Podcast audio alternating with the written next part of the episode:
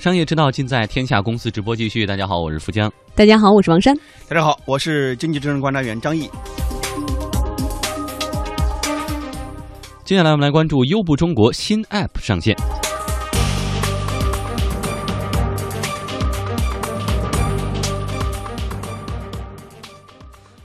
最近一条优步中国新应用上线了，不过它好像就是滴滴呀，这样的消息刷了不少人的朋友圈。距离滴滴和优步中国合并呢，已经有三个月了。在这三个月中啊，优步中国从全国召集了大约二百人来到了北京总部，而这个团队的一个重要任务就是开发今天推广的这个新版应用。嗯，相信老版的优步大家都很熟悉了哈，跟滴滴的区别还是很大的。那么现在这个新版的应用都发生了哪些变化呢？优步中国的相关负责人这样介绍。这次我们推出新的 APP，其实它最大的变化是会在我们原来的这个体验里面去加入一些新的功能，比如说我们会可以在啊有一个在线的客服，大家可以去通过那个呃行程的选择去联联系到我们的在线客服去进行服务。另外还有一点是，就是我们会新增了。呃，来的车辆会增加了颜色的检视，就是以前之前会一直会遇到说，啊，可能我们需要就是特别仔细的来看车牌，那今后的话，我们就会增加一个车辆的显示。事实上呢，这个优步的新应用啊，几天前就悄悄在安卓端和苹果商店上线了。呃，我们可以看到啊，新版的开发者呢这一栏变成了滴滴（括弧是北京小桔科技），而新上线的优步应用评分呢不太高，六百一十二条评论，平均得分呢只有一颗半星，满分当然是五颗星了。我们当然也看到了，基本上有百分之八九十的用户都是投票投了一颗星哈，觉得不满意。呃，一个给新版 App 打了一颗星，ID 叫做大胖肥肥的这个用户是这样评价的：他说，老版本的账户啊，到了新版本什么记录都没有了，没有支付方式，没有以前的行程记录，就跟你注册一个新的账户是一样的，不方便。感觉这个老优步和新优步它就不是一家公司啊。你下了一个新优步的版本，老优步那版本根本就不舍得删啊，因为还要看一看以前的行程，特别不方便。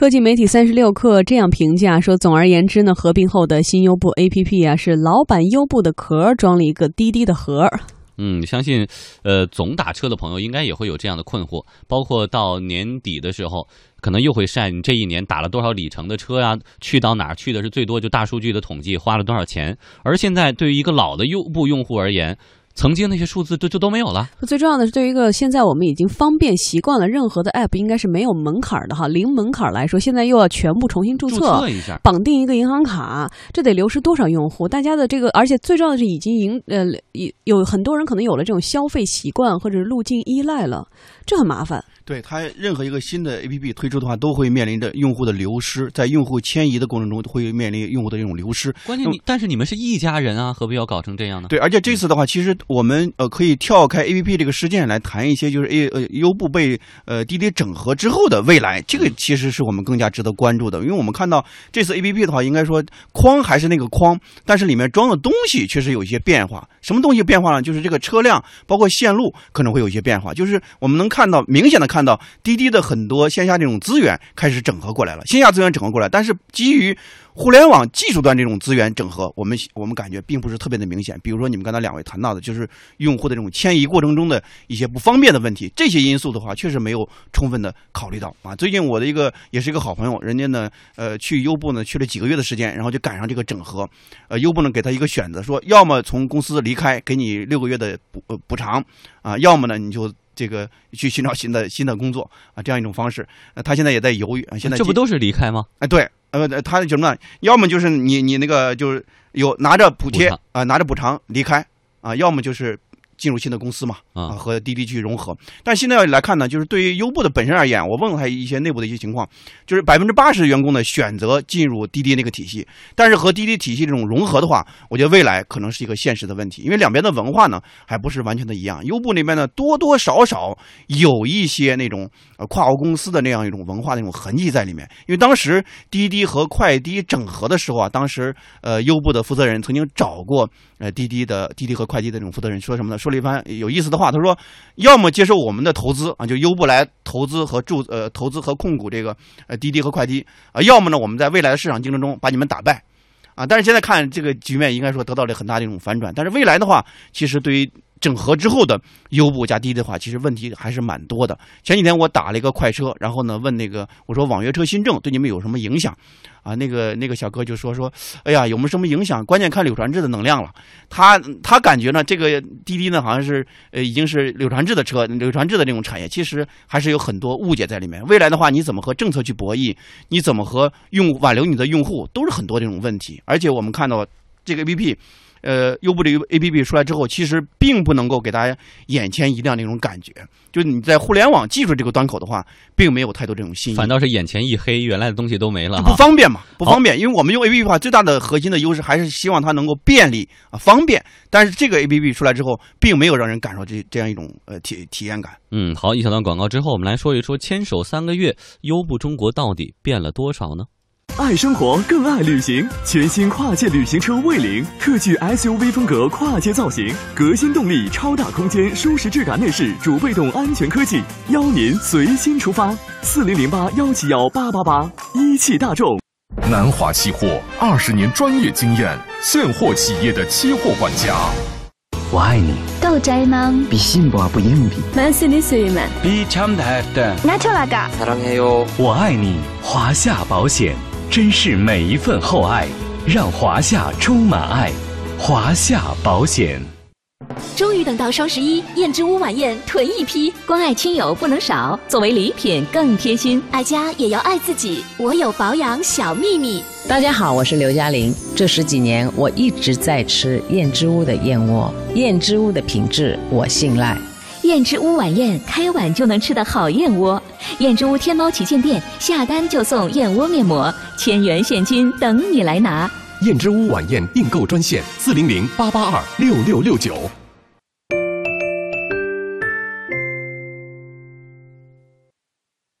牵手三个月，优步中国确实变了不少哈。最近的企业信息公示显示，优步中国的投资人由柳真变成了北京小桔科技有限公司，也就是滴滴这家公司。法定代表人也由柳真变成了滴滴的陈听。据了解呢，目前滴滴和优步中国两边保持品牌和运营的独立，但是也有协作。我们一直是保持这个品牌和运营的独立，但是因为那个我们以前的产品团队是在美国嘛。那现在的产品团队会是啊，在中国，所以就是我们会在产品和技术上面去进行对接，但整个运营和这个产品的思路和原来我们的一些功能的设置和服务，基啊都是我们的这个中国的团队来去做，就原来的团队在做。合并之后，百分之八十的优步中国团队员工留了下来。离开当中呢，大部分都去了优步全球的其他国家继续工作。但是留下的这百分之八十优步中国员工，由于优步中国被滴滴收购了品牌、业务、数据等全部资产，面临着要适应滴滴工作模式和调整自身身份认同的挑战。在滴滴和优步中国合并以后，近百位员工被派往北京，完成与滴滴的各项工作交接。在被问到磨合状况的时候，有一位优步员工是。这么说的，觉得还是啊挺顺利的吧。我们也花了大概五十天的时间能去做这个 A P P 出来，就是当然也会有很多的时间上面的困难，嗯，但是目前来说还是把它做出来，而且呃就是各方的这个就是这种升级的过程，我们感觉到也挺顺利，所以我理解这个是一个比较顺畅的融合吧。不过呢，针对合并之前啊种种的狗血剧情，网络上呢现在也是传闻纷纷啊。除了柳真走了，有近半的城市总经理从优步中国离职，广州、成都、长沙、天津等六个城市的优步总经理直接跑去了优步全球，连原来优步的招聘负责人也去了优步全球。分享经济专家、中国政法大学副教授朱威认为，这与两家公司业务互补性不够强有关系。那么从业务发展来看的话，因为滴滴和优步是最相近的两个。司啊，他们都属于就是 C to C 的这种租车模式，它跟神州啊啊这样的这个 B to C 的模式可能还不太一样，所以二者的呃基于业务上的这种重合，我觉得在未来的发展上呢，可能呢双方的人人呢啊这个相关的业务部门呢，他们的互补性可能不是特别强，因为他们都是干呃一个领域的工作的。更狠的是，在优步中国收购日的前两周，优步中国区的所有员工收到了一封来自旧金山总部的邮件。八月一号，优步。合并和滴滴合并的当天，被优步中国的员工称为“黑色星期一”，因为那天他们没有办法进入到控制系统，连工作邮箱都打不开了。同时，据说优步中国所有员工存在电脑里的文件，通通变成了乱码文档。对此，朱威认为更需要关注的是用户信息使用权限的问题。第一个呢，这可能是一个商业秘密问题啊，这个每个人收购啊，一个公司和另外一个公司合并啊，谈不上收购啊。合并的时候，他们一定有战略协议，而且这协议中一定会涉及到数据的所有权、数据的处分问题。这个可能外人是看不出来的啊。如果不涉及到这个这个问题的话，他也谈不上啊这种全战略性的这种收购协议。所以说，对这个数据来说呢，现在平台数据就是财富，就是石油。所以这个如果光是仅收购一个公司而不包括它的数据的话，那这个就显而易见是不太可能的啊。所以说，很多的猜测可能是。嗯，可能是不太准确的。另外一个呢，我觉得呢，还有一个可能涉及到学理上的一个问题，就是一个用户如果比如说他的这个信息是在优步啊使用优步的时候被优步啊搜集啊，并且利用这个信息可能做一些精准化的处理，那么当这个优步啊和滴滴合并之后呢，滴滴有没有权利不经过这个用户的同意，就从优步手中获取本来享受优步服务的用户的信息？这是一个问题。啊，就是能不能超过用户当年的授权和当初的授权的问题，这个仍然在学理上有所讨论。所以说，我觉得两个公司在合并的时候，对数据处理还是相对比较谨慎的。嗯，我身边有一些朋友同时用滴滴和优步呢，之前唯一的作用就是比价。看哪个更便宜用哪个，而不是说这个是这种车，那个是那些种车的差异化需求。所以说它的互补性并不很强。那融合到一起，那是不是完全一家就可以搞定啊？既然你们都是一家人了，对，所以你看滴滴整合了快滴之后，几乎就快滴的品牌就没有了，没有最多是加了个出行，改成了滴滴出行，快滴品牌没有了。呃，这次优步还好一点，就是你可以独立品牌，独立去运作。但独立的意义在哪儿呢？对，就是品牌露出上，你可能还用优步去露出，但是我们要注意到，这样一种整合，它是一种平行的整合。是一种横向整合，它不是一种纵向整合。纵向整合的话，它有很多这种互补性啊，有有有这种互补性。那么这种并呃并向整合的话呢，呃，它会有很大的问题，就是它基本上都是一种覆盖和替代的这样一种关系。所以人员层面还会有优化。整合之后，我觉得最大的一个风险，其实还是在政策这个层面，就是网约车新政的这种效应持续发酵之后，对于整合之后的滴滴加优步的话，会产生什么样的影响，特别值得我们关注。另外就是在反垄断这个领域里面，因为我们知道滴滴加快。滴，然后再加再加优步，在网约车这个平台里面已经占到百分之八十以上这种份额。那么商务部对于这样一种反垄断的话，能不能行呃按照这种呃按照这种反垄断法这种方式去管理它？这个靴子应该说还没有真正的落地。什么时候落地，我们也不知道。